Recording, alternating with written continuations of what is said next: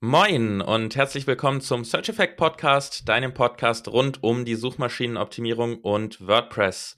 Ich bin wie immer dein WordPress-Ninja Jonas Tietgen von wp-ninjas.de und an meiner Seite der Yannick, unser SEO-Profi von stoplooking.de. Wir freuen zusammen. uns hier. Äh, moin. Willst du mich auch mal kurz Hallo sagen? Hallo? Nee, nee, nee. Was ist denn jetzt los? moin, Yannick.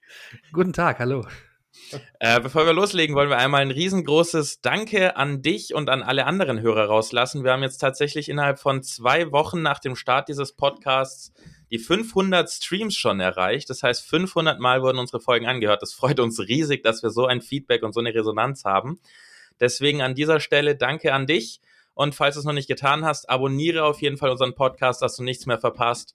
Und gib uns auch gerne eine kleine Bewertung. Dauert nicht lange und ist für uns eine tolle Sache.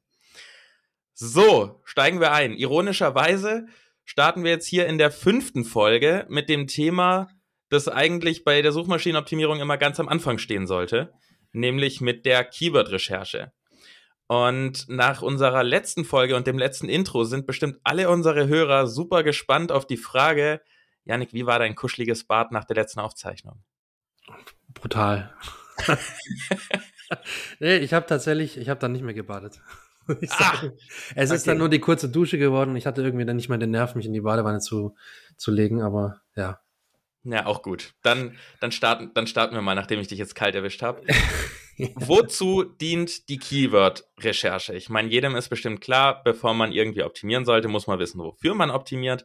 Aber es gibt ja sogar noch mehrere Gründe, warum so eine Keyword-Recherche unfassbar wichtig ist. Ja, ähm, natürlich das übergeordnete, der übergeordnete Zweck ist natürlich die Identifizierung relevanter Suchbegriffe. Ein Keyword ist, sollte, glaube ich, jedem mittlerweile klar sein, ist einfach das, der Suchbegriff ähm, oder die Suchbegriffe, die die Nutzer suchen, nach denen sie suchen und die für dich als Website-Betreiber und Website-Betreiberin unheimlich wichtig sind, mit dem du erfolgreich wirst online. Ähm, und wozu dient die Keyword-Recherche? Sie hilft einerseits bei der Website-Struktur. Das heißt, du hast eine neue Seite. Der allererste Schritt sollte im SEO sein, du machst eine Keyword-Recherche und machst dir Gedanken, welche Suchbegriffe hast du, welche sind wichtig für dich, äh, was sind für die Kunden und die Kundinnen wichtig ähm, und wie kannst du dementsprechend deine Seite sinnvoll aufbauen, damit du möglichst optimal deine Keywords abdecken kannst und da auch keine, keine Probleme bekommst mit der Abdeckung. Das heißt, die Keyword-Recherche ist gar nicht nur dafür da, dass wir für Suchmaschinen ähm, Infos kriegen oder Infos kriegen, wie was gesucht wird, sondern wir kriegen tatsächlich auch Informationen über Themen, die wir in unsere Seiten oder Artikel noch einbauen können, was unfassbar praktisch ist, wenn man zwar eine Idee hat, in welche Richtung man gehen möchte, aber nicht so genau weiß, ähm, was brauche ich da denn für Abschnitte in diesem ähm, Beitrag oder in dieser Seite, was müssen da noch für Infos drin sein. Und da hilft uns dann die Keyword-Recherche. Ähm, wir haben ja verschiedene Arten von Keywords. Äh, also Arten, auf die man sucht in Google und Intentionen, die dahinter stecken. Stell uns die dreimal vor, die wir haben. Genau die Haupt, drei Hauptarten äh, oder ja, Intentionen dahinter ist das transaktionsgetriebene Konzept, also die Transactional Keywords. Wie der Name schon sagt, geht es dabei um Transaktionen, also um Käufe, um meistens äh, im E-Commerce-Umfeld.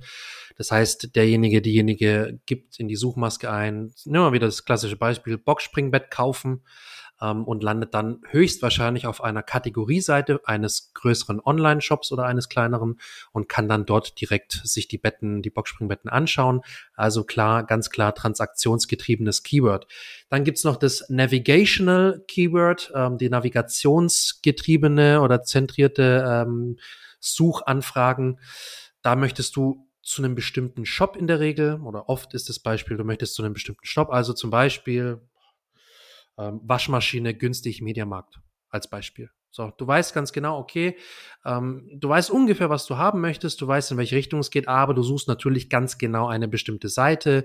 Ähm, oder das ist eng mit, mit dem Konzept eines Brand-Keywords verknüpft. Ähm, meistens ist es auch dann ein Markenname, den ich suche, wo ich schon auf einer bestimmten Seite gelangen, wo ich auf eine bestimmte Seite gelangen möchte.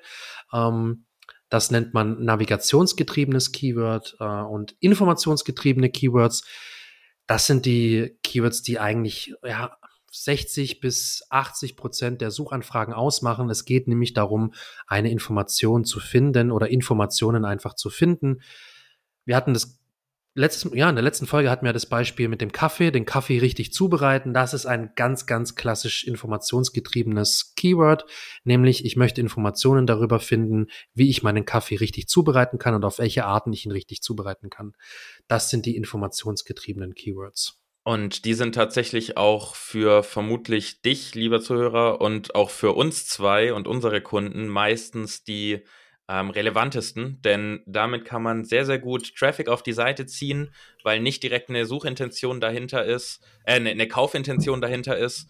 Und wir können Lösungen bieten, wir können zeigen, dass wir uns auskennen auf unserem Thema. Da sind wir wieder bei dem, was wir in der letzten Folge, äh, Shoutout an die vierte Folge über Content Hubs schon gesagt haben, zum Thema EAT, dieses EAT-Konzept mit ähm, Vertrauen aufbauen, Autorität aufbauen. Und genau dafür sind diese informationsgetriebenen Keywords genau der richtige Weg. Genau, man muss sagen, das sind auch die Keywords, die den meisten äh, oder den größten Hebel im SEO haben. Einfach, wie du gesagt hast, weil sie den meisten Traffic liefern können, den meisten Traffic-Potenzial haben und einfach dafür sorgen, dass du deine Marke und deine Website äh, präsentieren kannst. Genau, und innerhalb von diesen drei verschiedenen Keyword-Arten haben wir äh, ja nochmal drei verschiedene Arten von ähm, Suchanfragen, wenn wir das nämlich runterbrechen. Wir haben also diese übergeordnete Intention, die es gibt bei einer Suchanfrage, und dann haben wir nochmal eine Einteilung in sogenannte Head- bzw. Short-Tail-Keywords, Mid-Tail-Keywords und Long-Tail-Keywords. Wenn wir das ganz, ganz grob runterbrechen und vereinfacht sagen, dann sind es sehr kurze Suchanfragen oder einzelne Keywords, das sind diese Head- und Short-Tails, wo es ein hohes Suchvolumen gibt. Die sind meistens nicht sehr spezifisch, sondern eher allgemein. Wir haben ähm, sehr hohen Wettbewerb auch, weil eben die Suchvolumen so hoch sind, wollen dort viele, viele Websites für ranken. Und dadurch, dass es aber unspezifisch ist, haben wir meistens auch am Ende, wenn wir Leute auf unsere Seite kriegen, eine schlechtere Conversion Rate. Das heißt, was auch immer die Leute auf unserer Seite tun sollen, tun sie nicht so häufig, wie wenn wir spezifischer mit zum Beispiel dann dem genauen Gegenteil, nämlich Longtail-Keywords arbeiten. Das sind dann längere Suchanfragen. Die bestehen dann gerne auch mal aus zwei, drei, vier oder fünf Wörtern.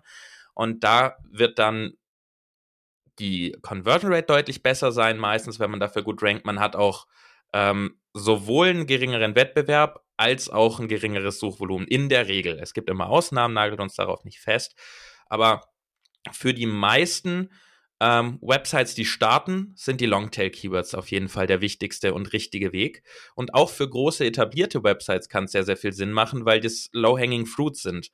Man optimiert auf Longtail-Keywords und wenn da nur 50 oder 250 Suchen im Monat sind, wird die Konkurrenz nicht äh, sehr groß sein. Aber wenn wir von diesen 250 suchenden Leuten äh, 200 auf unsere Seite ziehen, dann lohnt sich das deutlich mehr, als wenn wir für ein Keyword mit 5000 suchen, am Ende auf Seite 2 sind, weil dann kommen wir, bekommen wir vielleicht einen. Deswegen ist es ganz wichtig, dass du dich darauf fokussierst. Und es gibt auch noch was zwischendrin. Das ist dieses Midtail-Keyword. Da kannst du gerne mal was zu sagen, Yannick. Ich habe mit Midtails nämlich, ja, ich weiß nicht genau, wo ich die ansiedeln soll. Also mhm. es ist ja so ein mittleres ja, Suchvolumen, ja. das ist zwischen Short und Longtail. Wo, was ist denn mittleres Suchvolumen? Sag mal Zahlen. Zahlen. Zahl, Zahlen ist echt schwierig. Ähm, es ich ist ein Stück weit Richtung 500 bis 2000. Ja, tatsächlich. Also das könnte schon im, im Midtail anzusiedeln sein, so in dem Bereich. Ähm, du kannst auch sagen, so 1000 bis 2, 3000, 4000, 5000, sowas. Ähm, Head ist wirklich was, was, keine Ahnung, 50.000 Suchanfragen, 100.000 hat oder sogar noch mehr kann auch mal bei, bei 20, 30.000 liegen. Es ist aber deutlich höher als ein Midtail. Midtail, um es jetzt mal spezifisch zu sagen, wäre, nehmen wir mal das Boxspringbett. Boxspringbett wäre jetzt beispielsweise unser Head-Keyword. Ähm, egal, ob das jetzt stimmt oder nicht, aber wir gehen jetzt mal davon aus, es hat ein extrem hohes Suchvolumen. Es ist ein sehr, sehr allgemeines Keyword, weil Boxspringbett oder einfach nur Bett und Boxspringbett günstig wäre in dem Fall ein, zwar ein transaktionsgetriebenes Keyword, aber es wäre so im Mid-Tail zu finden, weil du hast schon eine bestimmte Einschränkung, nämlich günstig. Oder du kannst auch mit den Maßen argumentieren. Die Maße sorgen dafür, dass es eher in den Mid-Tail-Bereich reingeht, vielleicht sogar schon in den Long-Tail-Bereich, wird es wahrscheinlich eher aber in den Mid-Tail-Bereich ansiedeln. Ähm, weil es einfach ein Stück weit spezifischer ist als das Short- oder Head-Keyword, äh, Short-Tail-Keyword, ähm, nicht aber so spezifisch wie das Longtail. Und das ist an Zahlen wirklich ein bisschen schwer festzumachen. Ich tue mich auch echt schwer, immer so gute Beispiele zu finden. Da, das da muss man schwer, einfach das so allgemeingültig zu sagen. Ja, wirklich. Ja also, bei, bei jeder, bei jedem Thema ist ja generell das Suchvolumen anders. Das heißt, wenn das größte Suchvolumen bei einem Thema bei 5000 liegt, ist das eben das Money Keyword oder das Head Keyword. Richtig, richtig. Und dann ist mit äh, eben weiter unten, wenn aber das Head Keyword, ich habe mal kurz geguckt, wir bleiben beim Thema Boxspringbett. Da haben wir ein Suchvolumen von 337.000. Das ist eine Menge. Ja, ähm, ja. Dann haben wir das Beispiel, hast du genannt, Boxspringbett kaufen. Da wären wir bei 1800. Das heißt, da wären wir dann definitiv weiter unten. Und das hat dann deutlich niedrigeres Suchvolumen und wenn wir dann noch einen Schritt weiter gehen und sagen, Boxspringbett günstig kaufen, mhm. dann sind wir im Longtail-Bereich, da sind wir dann bei 350. Das heißt, hier Perfektes wäre eine Beispiel. Abstufung äh, 337.000, 1800, 350. Und da haben wir dann eine ganz klare Abstufung. Super, sehr gut, ja. Super. Wir haben ja noch weitere Arten von Keywords. Also eigentlich klar, diese drei Stück, das sind die Intentionen, die der Nutzer dahinter hat. Das ist also immer was, was man auf jeden Fall beachten muss. Was ist die Intention des Nutzers? Und löse ich das Problem, beantworte ich die Frage, bediene ich den Bedarf, was auch immer der Nutzer möchte, der Suchende, das muss ich auf meiner Seite erfüllen. Es gibt jetzt ja noch weitere Keywords, die man im Prinzip nochmal davon abgrenzt. Das wären jetzt Brand Keywords. Wenn jemand also beispielsweise WP Ninjas googelt, was tatsächlich passiert. Du hast gesagt, man hat es geschafft, wenn der eigene Markenname ein Suchvolumen hat, das angezeigt wird. Ich habe es offensichtlich geschafft. Du hast es also, geschafft, tatsächlich, ja. Brand Keyword ist einfach nur der Markenname, weil man vielleicht nicht genau weiß, ähm, wie die Domain lautet, ist dann de.com dran, ist ein Minus dazwischen. Du hast vorhin Mediamarkt genannt. Ähm, das heißt, ein Brand Keyword ist eigentlich eine Abstufung oder ein Unterthema von navigationsgetriebenen Keywords, richtig, oder? Richtig, Genau, weil navigationsgetrieben einfach heißt, ich möchte irgendwo hin, ich habe schon eine Ahnung, wo ich hin möchte und das berücksichtige ich in meiner Suchanfrage und Brand Keyword ist eine Ausprägung, weil ich habe ja schon eine Marke im Kopf. Das heißt, ich möchte eigentlich auf die Webseite von der Marke und tipp eben deswegen die Marke in die Suchleiste ein. Okay, und wo würdest du die regionalen Suchanfragen ein ähm, Stufen. Ich meine, es ist natürlich auch nochmal ein ja. eigenes Thema wieder, weil da sind wir auch beim Local SEO und da kriegen wir das SEO Pack, äh, das Local Pack angezeigt. Das ist also definitiv nochmal eine komplett andere Art von Suchanfrage. Aber an sich auch navigationsgetrieben oder transaktionsgetrieben oder informationsgetrieben. Das kann ja alles sein, oder? Es kann theoretisch, genau, das wäre jetzt auch meine Aussage gewesen, es kann theoretisch alles sein, sowohl als auch. Ich habe im, also Local SEO bzw. regionale Suchanfragen sind ein Spezialfall für sich, weil du sie auch in, in alle drei äh, Kategorien einteilen kannst, grob gesagt, weil beispielsweise ich suche nach ähm, Rewe Stuttgart. So, und ich ja. möchte einen Rewe, den nächsten Rewe in Stuttgart finden. Das ist eine klassische Local-Anfrage, ein Local SEO, ähm, ein Local Keyword. Ich kann aber auch Klempner, Weiblingen, Klempner, äh, keine Ahnung, wo wohnst du nochmal? Stocker, hast du gesagt. Genau. Genau, da kann ich auch suchen und dann habe ich meine Dienstleister, meine klassischen Handwerker in der Umgebung. Das wäre auch ein, ein, das wäre das Local Keyword schlechthin, so, so irgendwelche Dienstleistungen plus den Wohnort oder plus die Region. Da wären wir dann ähm, eher so im navigationsgetriebenen Bereich, ähm, auch oder transaktionsgetriebenen wiederum ähm, und informationsgetrieben kann ich mich eigentlich auch in der regionalen äh, Suche äh, bewegen. Ne? Da habe ich jetzt spontan kein, kein Beispiel dafür, aber es kann eigentlich alles sein.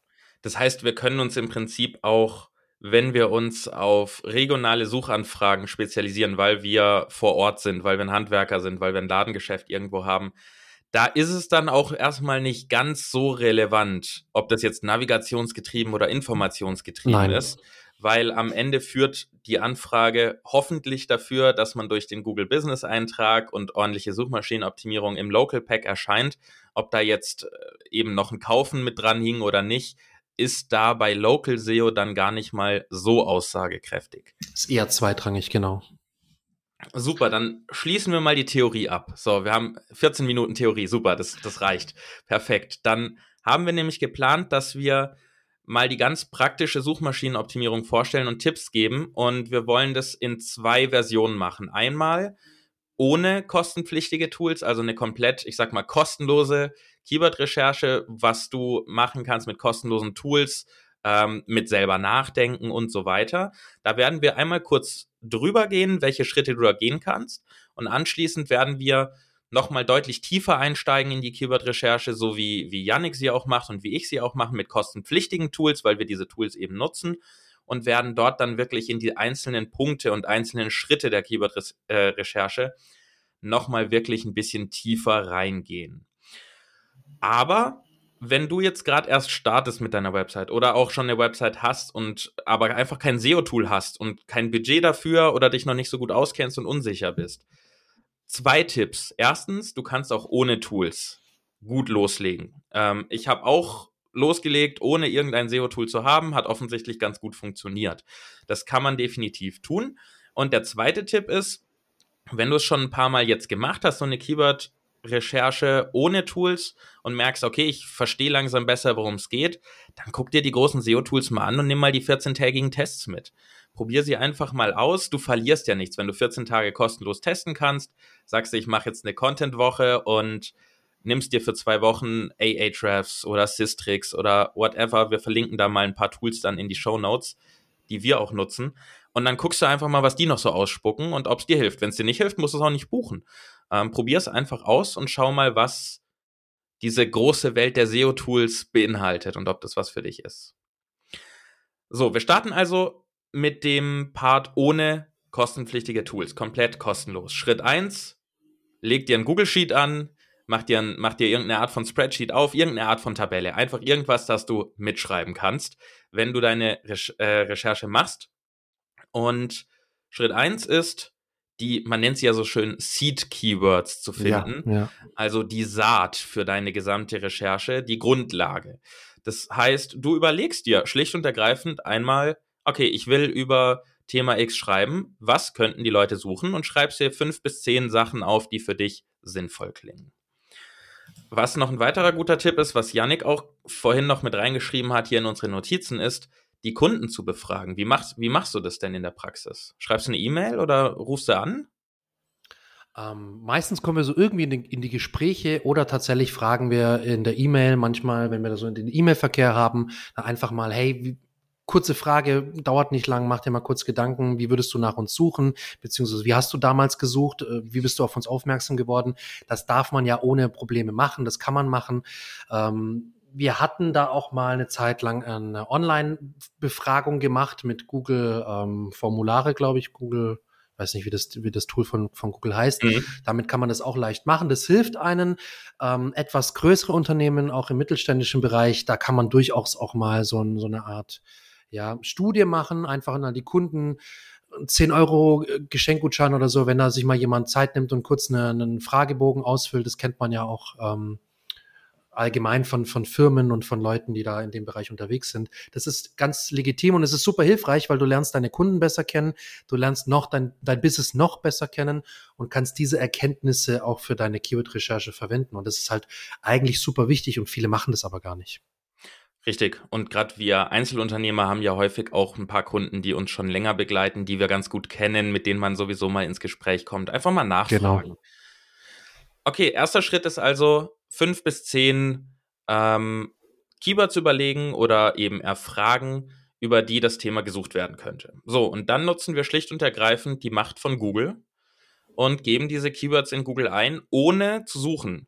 Also wir gehen auf google.de und geben das Keyword in die Suchmaske ein und dann kennt ihr ja, kennst du ja die, diese Box, die aufgeht, äh, die nennt sich Google Suggest Box und da stehen dann Sachen drin, die andere Leute suchen. Ein ganz kurzer Tipp dazu. Ähm, wenn du die, äh, den Browser öffnest und die Google-Suche anschmeißt, mach das am besten im Inkognito-Modus. Dann hast du nämlich gleich relativ zum größten Teil entpersonalisierte ähm, Ergebnisse und kannst die dann auch später, wir kommen da im späteren Verlauf nochmal dazu, kannst du die dann auch analysieren direkt.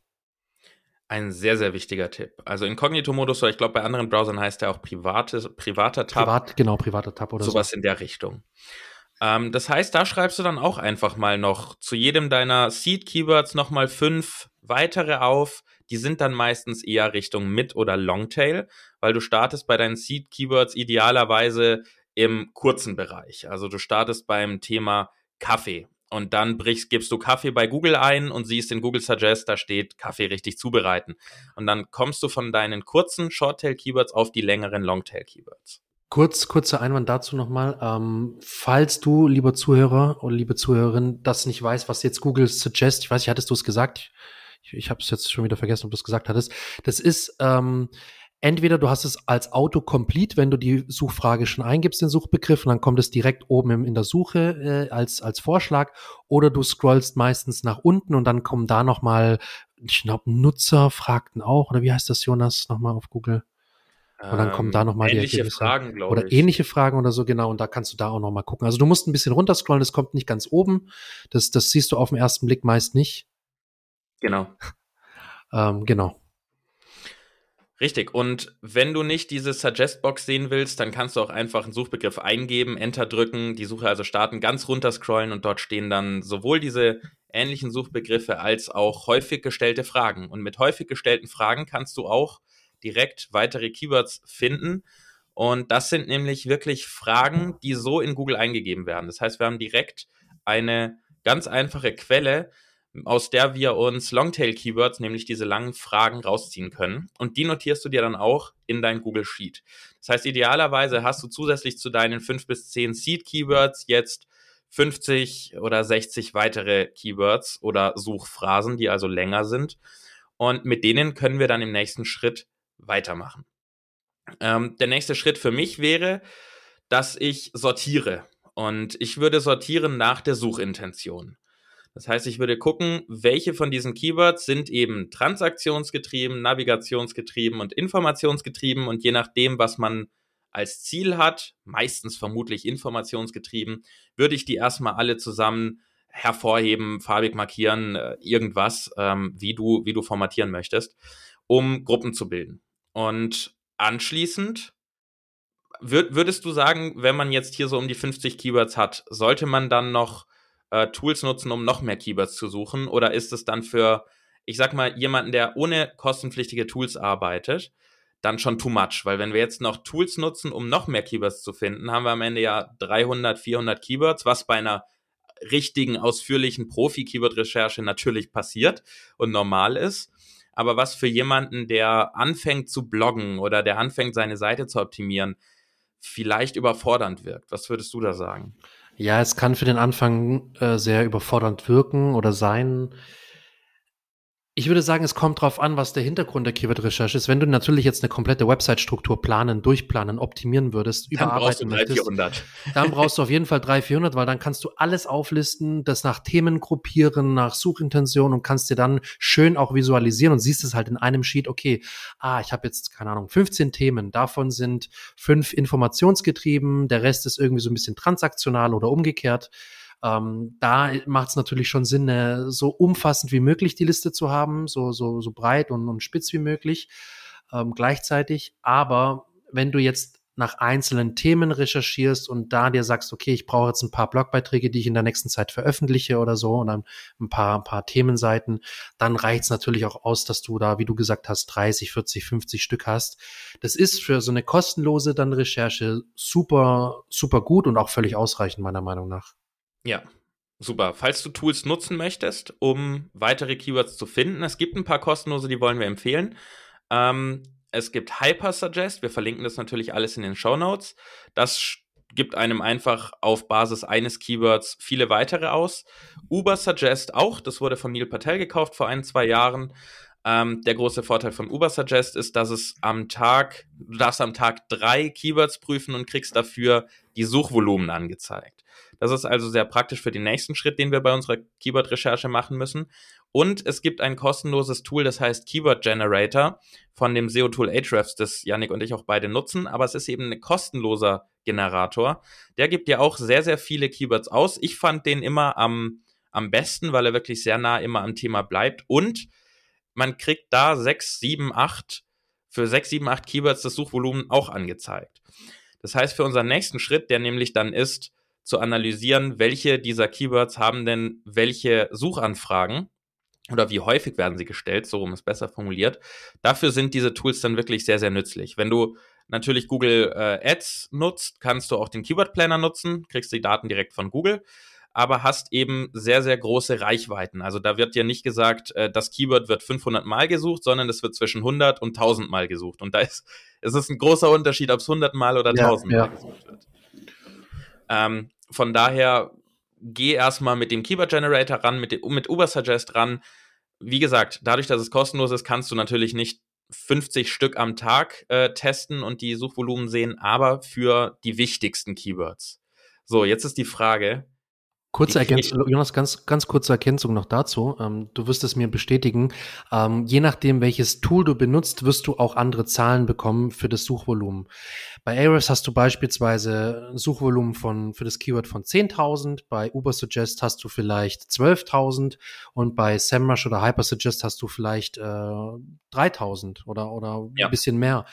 Ähm, das liegt daran, dass die Keywords alle ihre eigenen Datenbanken haben, das Ganze äh, mit der Datenbank abgleichen, die Datenbank regelmäßig aktualisieren und also die, die Tools sind natürlich, haben alle ihre ähm, Pools, aus denen sie die Daten generieren und auch die unterschiedlichen Ange Herangehensweisen, wie sie die Daten ähm, erstellen und, und bekommen. Deswegen mach dich da nicht verrückt, wenn du in einem Tool 1000 hast und im anderen 3000 oder 2000.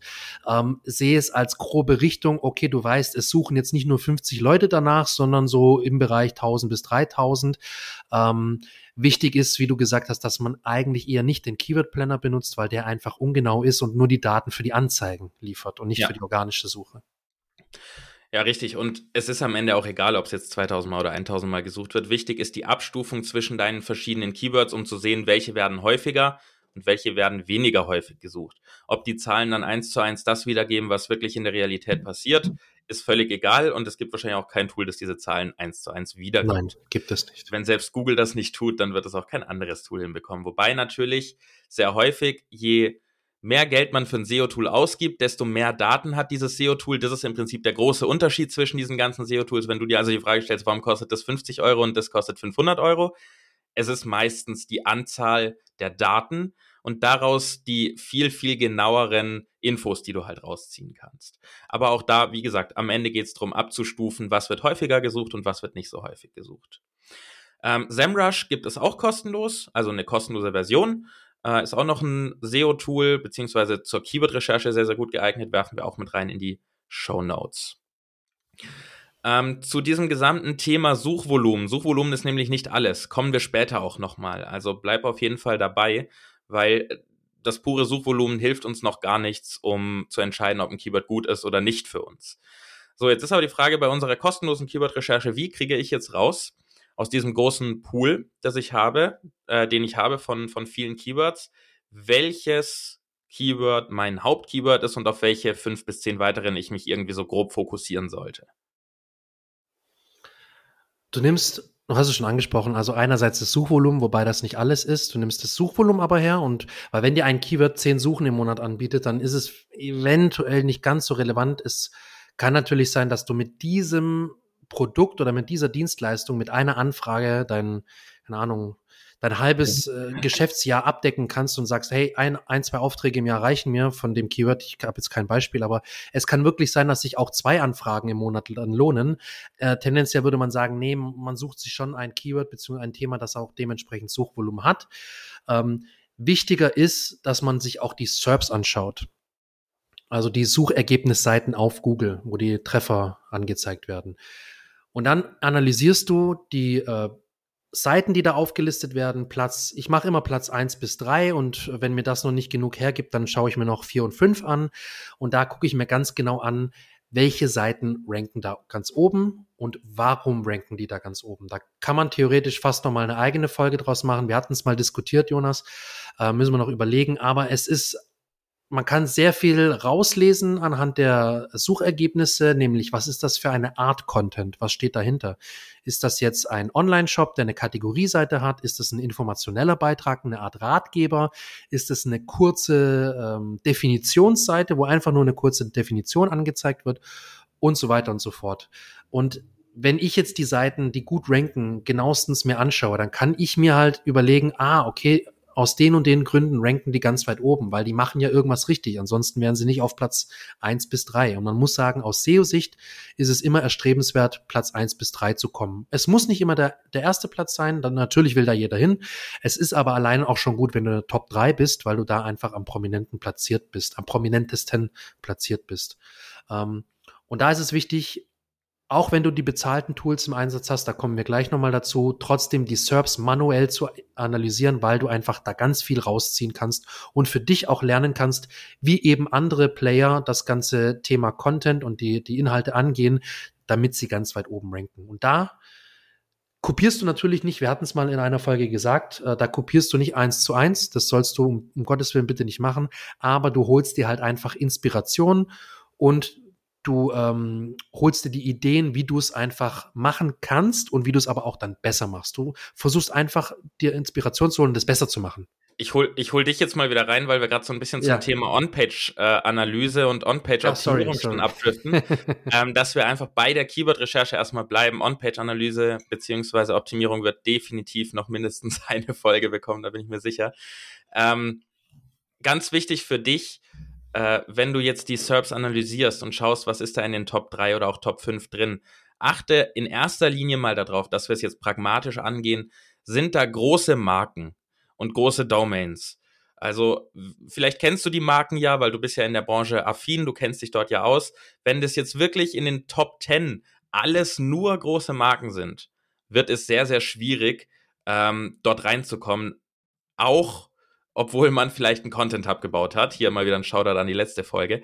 Ähm, selbst dann kann es schwierig werden. Wenn wirklich in den Top 10 nur ausschließlich so große Brands oder Domains drin sind, dann ist das vielleicht nicht das Hauptkeyword, das du nutzen solltest. Um also diese kostenlose Keyword-Recherche, ich nenne es jetzt mal so, äh, nochmal kurz zusammenzufassen und für dich Handlungsschritte abzuleiten. Schritt eins: mach irgendeine Art von Tabelle auf oder, oder auch meinetwegen eine Notizen-App, völlig egal, dass du was notieren kannst. Überleg dir fünf bis zehn Keywords, von denen du denkst, dass deine ähm, Zielgruppe nach diesem Thema, über das du recherchierst, sucht. Du kannst dafür auch Kunden befragen, ähm, aber genauso gut auch einfach selber ein Brainstorming mit, mit dir selber machen. Nutzt dann anschließend für diese Keywords, die du rausgefunden hast, Google Suggest oder die ähnlichen Fragen von Google, die Google Search Console, die Tools, die wir genannt haben. Äh, ich nenne sie nochmal ganz schnell. Uber Suggest, Hyper Suggest, SEMrush und den Keyword Generator von Ahrefs, um noch weitere Keywords zu finden, sodass du am Ende vielleicht bei, sag mal, 30 bis 60 Keywords landest, die du anschließend gruppierst in die Suchintention. Was ist also das Ziel hinter diesen Anfragen? Und anschließend noch einmal prüfst, wie sind die Suchergebnisse, wie sehen die aus. Und mit diesen ganzen Infos kannst du dann recht gut herausfinden, auf welches Keyword du in erster Linie optimierst und welche, ich sage jetzt mal zwei bis zehn Support-Keywords, nennen wir die mal, unterstützend immer wieder in deiner Seite vorkommen sollten. Hast du noch was zu ergänzen? Habe ich einen Schritt vergessen? Nee, hast du nicht. Ähm, zum Schluss natürlich Wichtig, ähm, dieses mit den SERPs, die SERPs-Analyse, die benutzt du natürlich, um, um das Hauptkeyword zu identifizieren und eben deine Nebenkeywords, weil das gibt dir auch kostenlos einen sehr guten Eindruck davon, welche Begriffe wahrscheinlich eher relevant sind und wie man den Content da, darum aufbauen muss. Perfekt. Dann springen wir nämlich jetzt zu dem anderen, zu der anderen Art der Keyword-Recherche, nämlich ähm, der Keyword-Recherche mit SEO-Tools. Ganz grundsätzlich ist die Keyword-Recherche immer gleich. Also zumindest unsere Art der Keyword-Recherche. Das ist auch nochmal ganz wichtig gesagt zu haben, äh, jeder macht's anders. Jeder macht eine Keyword-Recherche anders. Yannick hat es im Vorgespräch schon gesagt, er macht sie anders als sein Agenturpartner Timmy. Äh, das ist auch nicht, einer macht's richtig, einer macht's falsch. Man entwickelt seinen eigenen Workflow, man hat Daten, die man selber besser versteht und sich auf die besser fokussieren kann dadurch. Ich mache sie wieder anders als Yannick und deshalb, es gibt viele Wege nach Rom. Aber was wir hier so vorgeben, ist so ein, so ein grober Weg, den man gehen kann. Ähm, passt ihn für dich an, entwickel deinen eigenen Workflow. Grundsätzlich ist aber sowohl mit kostenlosen als auch kostenpflichtigen Tools die Keyword-Recherche vom grundlegenden Ablauf her gleich. Die größten Unterschiede, wenn man Zugriff hat auf SEO-Tools, sind an sich, dass man detailliertere Daten findet, mit denen man ähm, sowohl mehr Keywords finden kann, die, die Suchvolumen besser analysieren kann und ich denke, der, der wirklich größte Unterschied ist, dass man die Konkurrenz in den Suchergebnissen sehr detailliert analysieren kann und damit rausfindet, habe ich eine Chance, in diese Top 3 oder Top 5 reinzukommen. Wir bleiben bei den Top 3, du hast recht, das macht am meisten Sinn. Habe ich eine Chance, in diese Top 3 reinzukommen? Das heißt, die Daten, die wir kriegen, um äh, mit der, mit der Domain-Autorität und mit Backlinks und mit welche, wie viel Keywords, äh, für wie viele Keywords eine Seite rankt, mit diesen Daten können wir natürlich viel, viel besser am Ende unser Hauptkeyword auswählen. Das ist wirklich der größte Unterschied. Ähm, deswegen, ich glaube, wir brechen jetzt auch nicht wieder den Schritt 1, 2, 3, 4 runter, sondern wir gehen mal wirklich auf diese Themen ein, bei denen man mit SEO-Tools nochmal deutlich mehr machen kann. Und da würde ich sagen, starten wir bei der grundsätzlichen Suche nach Keywords, für die wir weitere Analysen durchführen. Wie helfen uns da Tools wie Ahrefs, KW Finder, SEMrush, Systrix, PageRanger, Surfer SEO. Ich glaube, wir könnten ganzen Taglisten aufzählen. Wie helfen die uns da? Was haben die für Möglichkeiten, die wir kostenlos nicht haben? Und wie würdest du vorgehen, mit solchen Tools erstmal unsere Liste zu füllen, um einen riesengroßen Grundstock zu haben an Keywords, der dann vermutlich auch über die 50 Keywords schon mal hinausgeht. Ja, ähm, wir haben jetzt unsere Seed-Keywords schon ermittelt. Das haben wir auch mit den kostenlosen, äh, mit der kostenlosen Vorhergehensweise gemacht. Ähm, die hau ich in meine kostenpflichtigen Tools rein. Das geht relativ easy, beispielsweise bei Ahrefs äh, über eine Textdatei, TXT oder über eine CSV tatsächlich und kannst die einfach hochladen und dir dementsprechend das ganze Suchvolumen für die einzelnen Begriffe, die du sowieso schon äh, erarbeitet hast, rausfinden. ähm, wo es jetzt dann richtig in die Analyse reingeht, deswegen spreche ich auch immer gern von Keyword-Analyse und nicht nur von Keyword-Recherche, weil ich analysiere gerne und ich analysiere richtig. Ich recherchiere nicht bloß, sondern ich gehe wirklich tief in die Analyse rein und schaue mir die einzelnen Begriffe an, das Umfeld und so weiter. Da haben wir im hab Prinzip dann die, die Unterscheidung zwischen kostenlosen und kostenpflichtigen Tools auch. Ne? Das eine Theoretisch ist ja eine Recherche, was suchen die Leute und mit SEO-Tools hat man die Möglichkeit, wirklich Analysen zu fahren für einzelne Keywords und die einzelnen Wettbewerber, die ranken. Exakt, genau. Das ist so der, der wesentliche Unterschied, kann man so allgemein ausdrücken. Ähm, weil der Vorteil ist, bei den Keyword-Tools, die bezahlt sind, und das ist jetzt egal welches, ähm, jeder hat da so seinen Liebling und jeder kommt mit, mit einem anderen Tool gut zurecht. Ich komme super zurecht mit Ahrefs und Systrix. Und bei Ahrefs ist zum Beispiel der Vorteil, du hast die Möglichkeit, also Rank for zu checken. Also wo, wozu man auch noch rankt. Was macht Ahrefs? Sie analysieren die Top-Seiten, die da für dieses Keyword ranken, das du eingegeben hast und zeigen dir weitere Vorschläge, für die diese Top-Seiten, die da für das Keyword ranken, auch noch ranken. Das heißt, auch mit dieser URL für dieses Suchbegriff analysieren sie die Seiten und spucken dir dann die Keywords aus, die da auch dafür ranken, für diese selbe URL, für diesen selben Beitrag. Ähm, und dann kannst du sehen, aha, ich kann jetzt nicht nur ein Keyword abdecken, sondern ich kann ja viele weitere Keywords abdecken. Und das ist halt wirklich sehr interessant, wenn man da in die Analyse geht und schaut, okay, für was kann ich denn theoretisch noch ranken und was steckt da für ein Suchvolumen dahinter?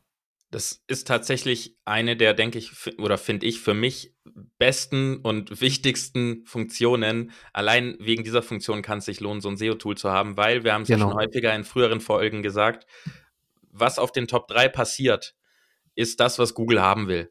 Das ist der Blueprint für das, was Google haben möchte. Nicht nur inhaltlich, sondern eben auch, wenn diese Top 3 alle für die gleichen 50 Keywords ranken, dann müssen wir das auch tun, sonst wird es nichts. Das heißt, ähm, wir können damit nicht nur sehen, was müssen wir on-page tun, sondern auch eben hier in diesem ersten Schritt rausfinden, mit welchen Keywords müssen wir wirklich arbeiten, welche müssen wir abdecken in irgendeiner Form. Genau, und das ist der, der große Vorteil. Ähm, Systrix hat da ähnlich, da hat es zum Beispiel, heißt das Keyword-Umfeld, wenn ich es richtig im Kopf habe, die macht, ist genau dieselbe Vorgehensweise, die bilden das ähnlich, ähm, ist natürlich wiederum eine andere Datenbank, da kriegst du dann auch wieder anderes Suchvolumen, das hatten wir vorhin angesprochen. Äh, das tut aber dem, dem Ganzen gar keinen Abbruch. Ähm, das sind zwei Tools, die ich sehr gerne im Einsatz habe. Die sind etwas höherpreisiger. Wir können auch nachher nochmal ein günstigeres Tool ähm, verlinken in den Show Notes. Ähm, Keyword Finder von Mangools, der ist ein bisschen abgespeckter. Da kannst du auch nur dieses Keyword-Modul äh, kaufen, buchen. Äh, das ist ein bisschen günstiger als diese ganzen kompletten SEO-Suites. PageRangers ähm, wäre da auch noch zu erwähnen. Die sind Page auch noch günstiger. Die Preisleistung auch, auch super. Ja. Genau, werden wir auch verlinken. Ähm, aber du hast halt wie gesagt, bestimmte Funktionen, äh, auch in Ahrefs beispielsweise, sorry, dass ich jetzt immer auf Ahrefs komme, aber die haben das wirklich sehr, sehr gut gelöst, das muss man einfach sagen. Ich nutze das auch, ich liebe das Tool. Äh, ich liebe es auch mittlerweile. Du hast nämlich auch einen weiteren Punkt, der heißt Parent Topic. Du kannst also, wenn du relativ spezifische Suchanfragen eintippst oder relativ stark im Longtail-Bereich ähm, dich äh, befindest, kannst du dann auch noch anzeigen lassen, was das Parent Topic, also das übergeordnete Thema ist. Und da werden wir wiederum, Shoutout an die letzte Folge beim Thema Content Hubs. Da kannst du nämlich in deiner Keyword-Recherche schon direkt sehen, aha, lohnt sich das Thema vielleicht sogar für einen, für einen äh, Content-Hub? Ist das ein Unterthema von einem übergeordneten Thema? Und das macht den Unterschied von unbezahlten oder kostenlosen Tools zu kostenpflichtigen Tools. Richtig. Und ein weiterer großer Vorteil von solchen Tools ist, wenn du schon eine Seite hast, die zu einem gewissen Thema geschrieben ist und du dort schon Keywords hast, für die du rankst und du möchtest schauen, ob ähm, du irgendwas vergessen hast in diesen Seiten, was deine Konkurrenz vielleicht hat, warum du nur auf Position 6 bist und nicht auf den Top 3, dann haben diese Tools ähm, Funktionen, die nennen sich bei Ahrefs nennt sich das Content Gap, also Content Lücke. Ähm, damit kann man seine eigene Seite eingeben und die Seiten von den Top 3 zum Beispiel. Und dann zeigt einem das Tool direkt an, wie, ähm, beziehungsweise, nein, welche Keywords die anderen drin haben, für die sie ranken, aber du nicht. Das heißt, was fehlt in deinem, sie sagen dir im Prinzip wirklich, ganz doof gesagt, ganz konkret, hey, in deinen Artikel müssen diese Keywords noch mit rein in irgendeiner Form. Jetzt nicht tausendmal rein spammen, aber ich denke, da ist jeder Hörer klug genug. Ähm, aber diese Themen musst du auch mit abdecken, weil die anderen drei machen das da vorne und du machst das nicht. Also tu es. Das ist auch nochmal eine Funktion, die dauert nicht mal lange. Also die, das ist das, was ich immer so ein bisschen paradox finde. Man zahlt extrem viel Geld für diese großen SEO-Suiten und viele der Funktionen, die uns, die, die am nützlichsten sind, sind in fünf Minuten oder 15 Minuten durch. Und dann denkst du so, toll, dafür habe ich das Geld ausgegeben. Aber ja, es lohnt sich, weil man diese Daten dann eben auf die Schnelle kriegt. Du sparst Zeit, du kriegst die Daten und weißt, was du tun musst. Das heißt, nochmal, es heißt Keyword Gap, genau, du hast mich gerade korrigiert, oder Content Lücke oder Content Gap, bei jedem Tool immer ein bisschen anders. Irgendwas genannt. mit Gap. Irgendwas. Irgendwas. mit Gap oder Lücke. Ähm, ist eine super geile Funktion, die man in, in diesen bezahlten SEO-Tools nutzen kann. So, was machen wir denn jetzt mit diesem Suchvolumen? Wir haben ja vorhin, ich habe vorhin gesagt, nicht wir, ich habe gesagt, äh, du darfst mir dann gerne widersprechen, dass Suchvolumen ja nicht alles sind. Also ich finde, es ist eine sehr veraltete Denkweise und Vorgehensweise zu sagen, oh, das Keyword hat ein Suchvolumen von 250, 250 klingt super. Das ist so genau die Mitte für die, das, was ich ranken kann. Und es gibt genug Leute, die dann das Ganze suchen und bei mir klicken. Ich finde, das ist eine sehr einseitige Sichtweise, weil man ungefähr noch gefühlt 500 andere Faktoren hat, die damit reinspielen, ob man dieses Keyword wählen sollte oder nicht. Zum Beispiel ist der Wettbewerb stark, brauche ich viele Backlinks, ähm, brauche ich starke Backlinks? Ähm, ist das ganze Thema ein Content Hub oder eine Einzelseite? Äh, ist es eben, wir hatten das Thema, was für eine Art der Suchanfrage es ist. Ist es transaktionsorientiert oder, oder, oder? Ähm, wie kriege ich denn jetzt dann mit der Hilfe von diesen ganzen SEO-Tools raus, welches wirklich mein Hauptkeyword sein sollte, in Anbetracht dessen, dass das Suchvolumen alleine nicht alles ist, weil es geht ja in zwei Richtungen. Es gibt Keywords mit null Klicks oder mit, mit einem Nuller-Suchvolumen, die nennen sich Zero-Click-Searches. Da wird dann, sie werden vielleicht gesucht, aber es wird nichts angeklickt oder sie werden auch gar nicht gesucht. Und trotzdem kann man dafür Traffic kriegen, für, wenn man mit diesem Keyword rankt. Ähm, und es gibt genau das Gegenteil. Es gibt hohe Suchvolumen, die aber auch keinen Sinn machen für uns, äh, weil sie dann zu hoch sind, Wettbewerb zu, zu stark und so weiter. Aber anhand welcher Parameter mache ich fest, welches ist jetzt mein Thema und welches ist dann mein Hauptkeyword für meine eine Seite, die ich jetzt schreiben möchte. Mhm. Also meine Meinung ist tendenziell, ich würde mir immer Keywords so ab 50 Suchvolumen angucken, je nachdem, wie spezifisch auch die Anfrage ist. Aber das ist so für mich so eine, ein bisschen eine Daumenregel. So 50 Suchvolumen im Monat finde ich ganz ordentlich. Äh, und dann ist, wie gesagt, nach oben hin keine Grenze gesetzt. Das Suchvolumen ist schon wichtig, immer noch wichtig, sollte auch unbedingt in die Analyse mit rein oder in die Bewertung mit reinfließen. Und dann, wie du gesagt hattest, es gibt sowas, das heißt Keyword Difficulty, also Keyword Wettbewerb und Schwierigkeit und so wie pipapo, wie das bei den ganzen Tools unterschiedlich heißt Fakt ist, es gibt dir so einen groben, eine grobe Richtung, wie schwer es ist, äh, für das Keyword zu ranken. Da wird dann die Domain-Ratings werden mit reingezogen. Also wie stark sind die Domains, die dafür ranken? Sind es etablierte Domains, etablierte Marken oder eher weniger, die da in den Top-Positionen ranken? Ähm, und da hast du schon mal eine, eine, eine gute Richtung, ähm, wo es, wo es hingehen kann. Äh, man muss dazu sagen, die Schwierigkeit ist jetzt nicht immer was, was in Stein gemeißelt ist. Es gibt was, da, da steht dran, dass es wirklich relativ easy ist und du merkst, du kommst ums Verrecken nicht in die Top 5 oder in die Top 3 rein, weil es doch irgendwie schwieriger ist, als das Tool das wiedergibt oder als du gedacht hast. Ähm, aber es gibt meist eine gute Richtung für die Schwierigkeit. Ähm, dann hast du schon angesprochen, es gibt Zero-Click-Searches, also Suchanfragen, bei denen in der Regel eher weniger geklickt wird. Das muss man auch leider Gottes mit in die Kalk äh, Kalkulation oder in die Bewertung mit einbeziehen. Ähm, meistens haben diese bezahlten Tools dann auch äh, die Kennzahlen, die heißen dann Klicks per Search oder Klickpotenzial oder ähm, Klicks auf Anzeigen. In die Richtung, genau. Äh, und da siehst du schon, aha, zum Beispiel hat es ein Suchvolumen von 5000 im Monat, aber es sind nur Klicks von 3800. Das heißt, okay, ähm, 1200 Klicks fehlen irgendwie. Also das heißt, äh, ein Anteil der Suchanfragen wird einfach nicht geklickt von den Leuten. Oder ein Teil der Leute äh, klickt einfach nicht und sucht das Ergebnis und schaut sich das in, dem, in, in den Suchergebnisseiten an und geht dann wieder aus dem Browser raus oder geht dann irgendwo anders hin im Browser. Ähm, da, das muss man auch einbeziehen in die Bewertung. Da würde ich gerade einmal ein Praxisbeispiel mit reinnehmen, dass man ja. sich das vorstellen kann. Ähm, wenn wir bei dem Beispiel von vorhin bleiben, Boxspringbett. Ich habe das jetzt gerade parallel mal in Ahrefs reingeworfen. Bei Boxspringbett haben wir, wie gesagt, ein Suchvolumen von 337.000, 337. Ähm, Klicks haben wir aber nur 307.000. Das entspricht also 0,9 Klicks pro Suche. Das heißt, nicht jeder findet damit offensichtlich, was er sucht. Deswegen wird dann wahrscheinlich die Suche verfeinert. Und hier hätten wir also einen, einen Fall, bei dem mehr Volumen da ist, mehr Suchen da sind, als Klicks entstehen. Und wenn wir da dann tiefer reingehen und äh, das Boxspringbett im Longtail nehmen oder im Midtail haben wir vorhin gesagt, Boxspringbett kaufen, dann haben wir ein Suchvolumen vorhin genannt von 1800. Aber, und jetzt festhalten, wir haben Klicks 2600. Das heißt, wir haben 600 mehr Klicks als Suchen. Das macht dann 1,45 Klicks pro Suche. So. Was können wir daraus für Schlüsse ziehen? Wir können daraus Schlüsse ziehen, dass wir ein Suchvolumen von 1800 haben. Das heißt, es gibt 1800 Leute, die offensichtlich pro Monat danach suchen oder Suchanfragen. Es müssen ja nicht Leute sein. Ähm, bei diesen Suchen entstehen aber deutlich mehr Klicks.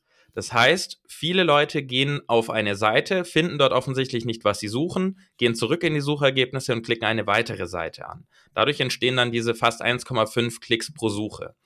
Was bedeutet das jetzt für uns? Wenn wir da jetzt in die On-Page-Analyse gehen, das machen wir dann alles in einer weiteren Folge, können wir daraus Schlüsse ziehen. Aber für uns bedeutet das bei der Keyword-Recherche, ähm, dass wir darauf achten müssen, wie viele Klicks passen, äh, passieren bei einer Suchanfrage. Weil, wie gesagt, wenn wir ein Suchvolumen haben, sagen wir mal, wir haben ein Suchvolumen von 1000, es wird aber nur 200 Mal geklickt, dann ist es eine riesige Diskrepanz zwischen diesen zwei Zahlen. Und wenn wir pur uns auf das Suchvolumen verlassen, denken wir dann, hey, wir haben das Potenzial, 1000 Leute auf unsere Seite zu ziehen pro Monat. Dabei ist es, ist die Wahrheit, es sind maximal dann eher 200. Das heißt, das nutzt diese Funktion, wenn ihr die SEO-Tools habt, guckt, dass ihr diese, diese, diese Metrik anschaut, wie viele Klicks passieren pro Suche. Da haben wir noch zwei weitere ähm, Aspekte, die man dann noch berücksichtigen kann, um das Thema dann rund abzuschließen. Nämlich wir haben noch das, ähm, die Saisonalität, das Traffic Potential. Ähm, ich weiß gar nicht jetzt auswendig, wie es bei Systrix heißt. Ich glaube, Suchtrend oder irgendwie sowas. Ähm, es kann natürlich sein, dass du beispielsweise jetzt im Sommer nach einem bestimmten Keyword suchst, das eher so um die Weihnachtszeit relevant ist, dann wirst du im Sommer relativ wenig Suchvolumen haben. ähm, weil die, die, die, das Suchvolumen wird immer als ähm, Historie abgebildet. Und es kann halt sein, dass, der, dass du dann im ersten Moment siehst, aha, okay, jetzt hat es ein Suchvolumen von X, ähm, ist ein bisschen wenig und dann gehst du in das, in das Traffic Potential, in die Trends rein und in den Suchvolumen-Trend und siehst, aha, nee, das schwankt eigentlich ziemlich stark. Uh, und das ist halt auch noch ein Thema, das du auf jeden Fall auf dem Schirm haben solltest. Gibt es eine Saisonalität? Das heißt, gibt es Zeitpunkte, wo einfach generell weniger gesucht wird? Oder gibt es Zeichen, äh, Zeiten, wo einfach äh, relativ viel danach gesucht wird? Ist tatsächlich und, was, was wir auch, sorry, wenn ich da reingrätsch, was wir auch in der, in der kostenlosen, in der kostenlosen Version uns anschauen können, nämlich mit, mit Google Trends, trends.google.com oder .de ist das, glaube ich. Und bestes Beispiel Feuerwerk kaufen. Äh, hat ein gewisses Suchvolumen im Durchschnitt, das ist das, was uns die Tools eben angeben, äh, aber wahrscheinlich in äh, elf von zwölf Monaten ein Suchvolumen von null. Und dann plötzlich geht's durch die Decke. Genau. Und da wird ja das auf das komplette Jahr aggregiert und, der Durchschnitt äh, errechnet.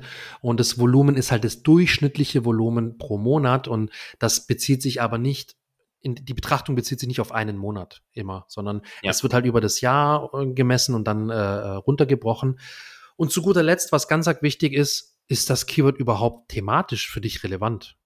Ich meine, wenn du in deinem Online-Shop, äh, in deinem Betten-Online-Shop momentan noch gar keine Boxspringbetten anbietest, dann wäre es ja eigentlich blöd, auf das Thema Boxspringbetten zu optimieren, einfach nur um den Traffic abzugreifen. Du kannst dir natürlich auch, äh, ist jetzt zwar ein dummer Gedanke ehrlicherweise, aber du kannst natürlich auch überlegen, hey, ich möchte einfach Traffic sammeln, dann nehme ich einfach noch ein paar Keywords mit rein. Die Produkte biete ich zwar gar nicht an, aber ich nehme es jetzt einfach mit in den Titel und so. Man könnte ja klug werden und sagen, man nimmt Boxspringbett-Alternativen mit rein. Und dann schreibt man über Boxspringbett alternativen Content Hub und bietet die verschiedensten anderen das Arten wiederum eine Möglichkeit. an, die, die man selber schon im Shop hat. Also man kann, man kann Sachen sich auch zurecht basteln, sodass es dann gute Conversions erzielt.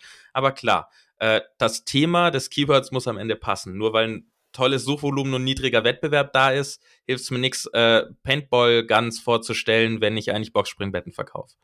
Das genau richtig. Das ist ein guter Punkt. Natürlich, du hast vollkommen recht. Ich kann da auch dementsprechend was draus basteln, was was sogar sehr sinnvoll ist.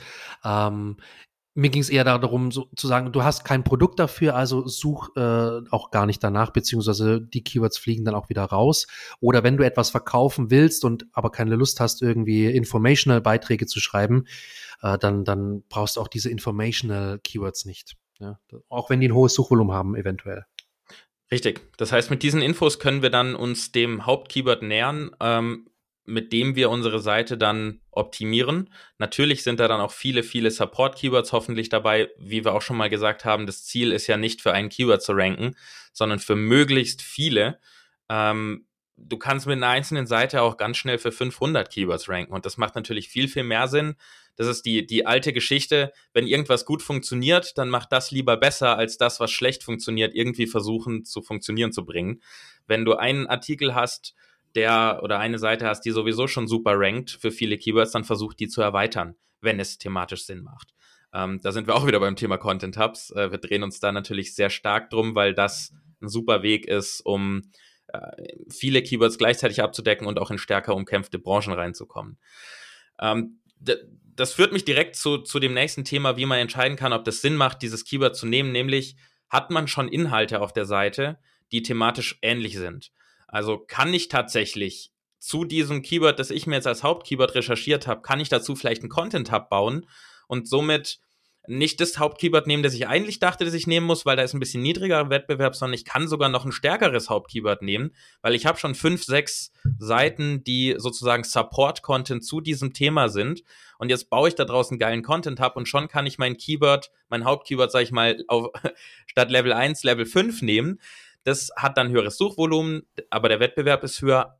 Aber mit einem Content Hub und unserem Support-Content haben wir die Chance, diesen stärkeren Wettbewerb wegzuhauen und trotzdem in die Top 3 zu kommen. Das ist also ein ganz wichtiger Punkt auch bei der Entscheidung, gehe ich jetzt Richtung dieses Keywords oder eines anderen. Was würdest du sagen, fehlt noch an Parametern, um, um ein Hauptkeyword sich auszumachen? Was man noch sagen kann, ist natürlich, lohnt sich der Aufwand. Ähm, Stichwort ja. Rentabilität, Return on Investment. Äh, ich muss mir natürlich Gedanken machen, ist das was, womit ich langfristig auch finanziell und businessmäßig, geschäftsmäßig Erfolg haben kann? Ist das was, äh, ist das ein Keyword, das auch zu meinem Geschäftsmodell passt, mit dem ich meine Rechnungen zahlen kann, meinen Umsatz mache und mein, äh, meine, meine weitere Geschäftstätigkeit finanzieren kann? Das ist auch natürlich ein wichtiger Punkt, äh, zu dem du sagst, hey, wenn sich dieses Thema für uns einfach nicht lohnt, weil mir auch langfristig äh, irgendwie darüber kein, kein qualitativ hochwertigen Traffic äh, generieren kann, dann ist das was, wo man auch sagen muss, okay, das Keyword oder die Keywords stellen wir vielleicht eher mal erstmal zurück und gucken mal, was wir stattdessen nehmen für ein Thema oder für Keywords. Ähm, ganz ein wichtiger Punkt. Das muss man auch dazu sagen. Okay, ich glaube, dann haben wir tatsächlich so ziemlich alle Parameter, die man da irgendwie mit einnehmen muss oder die wir mit reinnehmen. Wie gesagt, jeder macht Keyword-Recherche so ein bisschen anders und du entwickelst mit Sicherheit deinen eigenen Workflow, der abweicht von dem, was wir so sagen. Und das ist auch gut so. Also, wenn es jeder gleich machen würde, wäre es ja langweilig im SEO-Game. Ähm, SEO ist ja super spannend, weil jeder eben was anders macht. Dann würde ich das nochmal kurz umreißen, ähm, wie man eine Keyword-Recherche mit kostenpflichtigen Tools macht genau wie kostenlos auch. Wir starten einfach mit unseren fünf bis zehn Keywords, die wir uns überlegen, die wir brainstormen, die wir von Kunden vielleicht kriegen, um rauszukriegen, womit starten wir jetzt erstmal unsere Keyword-Recherche. Das sind nicht die, mit denen wir am Ende wahrscheinlich noch dastehen und auf die wir optimieren. Das ist einfach der Ausgang, von dem wir loslegen. Dann haben wir den großen Vorteil, dass die SEO-Tools uns allein für die Eingabe eines dieser Keywords meistens ganz viele weitere ausspucken, die zu diesem Thema passen, die mehr Richtung Midtail oder Longtail gehen. Damit können wir weitere sammeln. Genauso, und das ist ganz, ganz wichtig, dafür sind die SEO-Tools super, super gut. Diese Funktionen also Rank 4 und die Content-Lücken. Das heißt, mit also Rank 4 können wir rauskriegen, ob die Konkurrenz für andere Keywords noch rankt, für welche die Konkurrenz rankt, wenn die Top 3 alle für die gleichen Keywords ranken, nimm sie alle mit auf. Äh, scheint offensichtlich wichtig zu sein aus Googles Sicht und inhaltlich auch Sinn zu machen. Ähm, mit den Content-Lücken kannst du bei bestehenden Inhalten, die du optimierst, rausfinden, ob was fehlt, was die anderen haben. Ähm, als nächstes prüfst du auf jeden Fall das Suchvolumen. Auch wenn das Suchvolumen nicht alles ist, ist es wichtig, das zu wissen.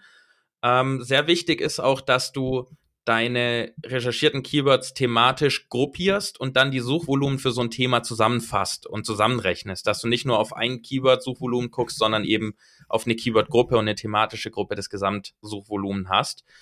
Und achte darauf, das geben uns auch nur diese kostenpflichtigen SEO-Tools, dass du schaust, wie viele Klicks finden pro Suche statt. Wir hatten das Beispiel, nochmal ins Blöde geredet, wenn ein Suchvolumen von 1000 da ist, aber nur 200 Klicks stattfinden, ist es vielleicht nicht das richtige Keyword, ähm, weil du eben nicht 1000 Klicks potenziell kriegen kannst, sondern vielleicht eher 200. Achte also auch darauf, analysiere die Suchintention, analysiere den Wettbewerb. Gerade bei den kostenpflichtigen SEO-Tools haben wir super Möglichkeiten mit Domain Authority und Backlinks und so weiter, den Wettbewerb zu analysieren. Das im Detail runterzubrechen, hat wahrscheinlich eine eigene Folge verdient. Äh, Yannick nickt so halb, äh, wird also passieren. Dann analysiere ähm, alle diese Daten, die du jetzt in deiner Tabelle drin hast. Wie, welches Thema ist es? Was für eine Suchintention? Wie hoch ist das Suchvolumen? Wie schwierig schätzen die SEO-Tools ein, dass es ist, dafür zu ranken? Äh, Ahrefs zum Beispiel sagt einem, was sie schätzen, wie viele Keywords, äh, Backlinks du brauchst, für, um für dieses Keyword zu ranken in den Top 10. Äh, schreib dir all das auf, analysiere das und zieh dir daraus dann das finale Hauptkeyword, auf das du optimierst. So, der Yannick hat noch einen schönen Tipp zum Abschluss. Hau raus, dein Ja, Tipp tatsächlich Abschluss. ist mir noch ein Tipp gekommen. Und zwar, was ich sehr gerne mache, ich analysiere mir die Konkurrenz. Wir hatten das zwar schon angesprochen, aber was mache ich da genau? Ich schaue mir, wie rankt die Top 3 und dann prüfe ich die URLs in dem Keyword beziehungsweise in dem SEO-Tool, hau die URL rein, prüfe die, äh, die URL und dann gibt mir das Tool, beispielsweise Ahrefs und auch Systrix machen das ganz cool, dann gibt mir das Tool an zu dieser URL, für das die URL, ähm, für welche Keywords diese URL rankt und auf welchem Platz. Und dann schaue ich mir an, okay, aha, sehe dann die Rank, die URL rankt insgesamt für 70 Keywords, äh, 50 davon sind nicht relevant oder nicht inter von Interesse für mich, aber die 20 Keywords, die dann für mich von Interesse sind, kann ich mir dann rausziehen. Und das ist so ein bisschen Reverse Engineering. Also ich fange von hinten an und gucke mir die Konkurrenz und schaue, okay, für was ranken die denn aktuell und suche mir dann die Keywords raus, die für mich passend sind. Ähm, das ist was, was ich sehr, sehr gerne mache und was mir auch sehr, sehr schnell richtig gute Ideen liefert, weil die Top 10 oder die Top 3 äh, URLs, die ranken ja sowieso schon richtig gut und dann kann ich mir de dementsprechend auch die Keywords davon ziehen. Und jetzt muss ich tatsächlich noch mal einen Tipp mit reinnehmen, den ich bei der Zusammenfassung vergessen habe, nämlich äh, analysiere, ob sich der Aufwand lohnt. Ähm, das ist eine ganz, ganz wichtige Sache, für die du jetzt nicht wirklich viele Daten kriegst, sondern da musst du selber auch überlegen, was ist dir eine Conversion dann am Ende wert. Äh, wenn du, ich sag mal, drei Wochen brauchst, Vollzeit, um einen Artikel oder einen Content-Hub aufzubauen, wo du am Ende äh, im Schnitt vielleicht 50 Euro pro Monat mitverdienen kannst, weil irgendwie die Affiliate-Einnahmen dann nur sehr niedrig sind oder deine Dienstleistung nicht so, nicht so teuer ist dann lohnt sich das vielleicht nicht. Andersrum, wenn du drei Wochen optimierst und du kriegst mit einem, mit einer Buchung kriegst du deinen halben Jahresumsatz, alles natürlich sehr übertrieben gesagt, dann lohnt sich das, diese drei Wochen reinzustecken. Also überleg auch immer, was dein, dein Geschäftsmodell dahinter ist. Es geht ja bei SEO nicht nur darum, Traffic auf die Seite zu kriegen. Wir wollen am Ende alle unser, unser, unser Essen und unsere Miete zahlen können. Also überleg dir, was bringen dir wirklich, was bringt dir der Traffic? Rechne es dir vielleicht wirklich mal durch mit den Suchvolumen, beziehungsweise den Klicks auch bei Suchvolumen ähm, wenn du 1000 Klicks kriegst, wie viel Affiliate-Provisionen oder wie viele, wie viele Produkte kannst du verkaufen in deinem Online-Shop? Und damit kannst du dann auch sagen, okay, nee, das lohnt sich einfach nicht. Ich gehe lieber in eine andere Richtung, wo ich einfach nicht so lange brauche. Und dann lohnt sich auch, wenn ich dann nur 50 Euro pro Woche mit verdiene. Aber ich investiere nur einen halben Tag. Das ist also noch ganz, ganz wichtig. So, wir haben die Stunde jetzt doch noch geknackt. Unser Ziel war, unter einer Stunde zu bleiben. Aber wir gehen halt in die Tiefe. Also wir entschuldigen uns dafür auch nicht. Wir gehen in die Tiefe. Wir wollen dir diese Tipps ja auch alle mitgeben. Genau. Und wir hoffen, weil wir jetzt versucht haben, unter einer Stunde zu bleiben, dass du uns fünf Sterne gibst. Also wir haben es wirklich ganz stark versucht. Man muss, man muss auch dazu sagen, ich, ich hoffe jedenfalls, dass man es merkt, dass wir auch gerne über die Themen sprechen und da äh, mal kurz links oder rechts ein bisschen äh, ausschweifen. Und ich hoffe, dass du, lieber Zuhörer, trotzdem noch äh, einigermaßen am Ball bleiben konntest und kannst und dir jetzt nicht der Kopf unendlich raucht und du sagst, um Gottes Willen, äh, äh ich hoffe, die nächste Folge wird halb so lang. Das hoffen wir natürlich nicht. Wir versuchen uns in Zukunft kurz zu fassen, ähm, aber wir denken, dass auch dir das was bringt, wenn wir die Themen relativ umfassend äh, ausarbeiten. Und man muss dazu sagen, kleiner Disclaimer, wir haben auch noch nicht alles angesprochen, was man noch hätte ansprechen können, auch zum Thema Suchintention. Das ist nämlich nicht nur immer eine Suchintention, es gibt manchmal auch mehrere Suchintentionen, implizit, explizit und so weiter und so fort. Die äh, SEO-Pros wissen, wovon ich spreche. Also lange Rede, kurzer Sinn, wir haben lange noch nicht alles behandelt, hoffen aber trotzdem das Thema möglichst umfassend behandelt zu haben. Ja, wir reden sehr gerne drüber. Das merkt man auch bei der letzten Aufzeichnung von 50 Minuten Folge haben wir drei Stunden geredet, äh, weil wir vorher und nachher über das gleiche Thema und dann auch noch alles andere geredet haben. Ähm, ja, ich mache es deshalb kurz. Abonniere bitte unseren Podcast, damit du keine Folge mehr verpasst. Die nächsten Folgen werden mit Sicherheit genauso intensiv, ja, aber auch äh, nützlich für dich, dass du dein Business voranbringen kannst, weil das ist unser Ziel, dir zu helfen, ähm, mit SEO mehr Traffic und damit mehr Kunden oder mehr Umsätze zu generieren. Hinterlass uns gerne eine Bewertung. Wir freuen uns sehr von dir zu lesen. Ähm, ja, und zum Abschluss äh, gebe ich nochmal rüber, wie immer, an den Yannick. Ähm, wenn ihr SEO-Unterstützung braucht, eh immer beim Yannick melden, startlooking.de. Wenn ihr WordPress-Unterstützung braucht, wp-linias.de. Einfach mal reinschauen, gibt auch viele kostenlose Inhalte. Und auch, übrigens, darf ich jetzt dir herzlichen Glückwunsch ja auch sagen, habe ich letztes Mal noch vergessen, der stoplooking.de SEO-Blog ist jetzt offiziell am Start mit einem richtig, richtig dicken und geilen ersten Artikel zum Thema Local SEO. Wenn du also ein Ladengeschäft hast oder ein Handwerker bist oder whatever, du bist vor Ort tätig, dann schau dir den an. Damit lernst du auch mindestens genauso viel wie in diesem Podcast heute. Ähm, und da wird auch zukünftig noch vieles, vieles mehr von, von Yannick und Timmy kommen. Das also an dieser Stelle mal als Werbung äh, für Yannicks Blog. Ist kostenlos. Einfach draufklicken und lesen. Los geht's. Yannick, da ich ja ganz rot. Ich habe keine Worte mehr. Bis zur nächsten Folge. Danke. Macht's gut. Bis dann. Ciao.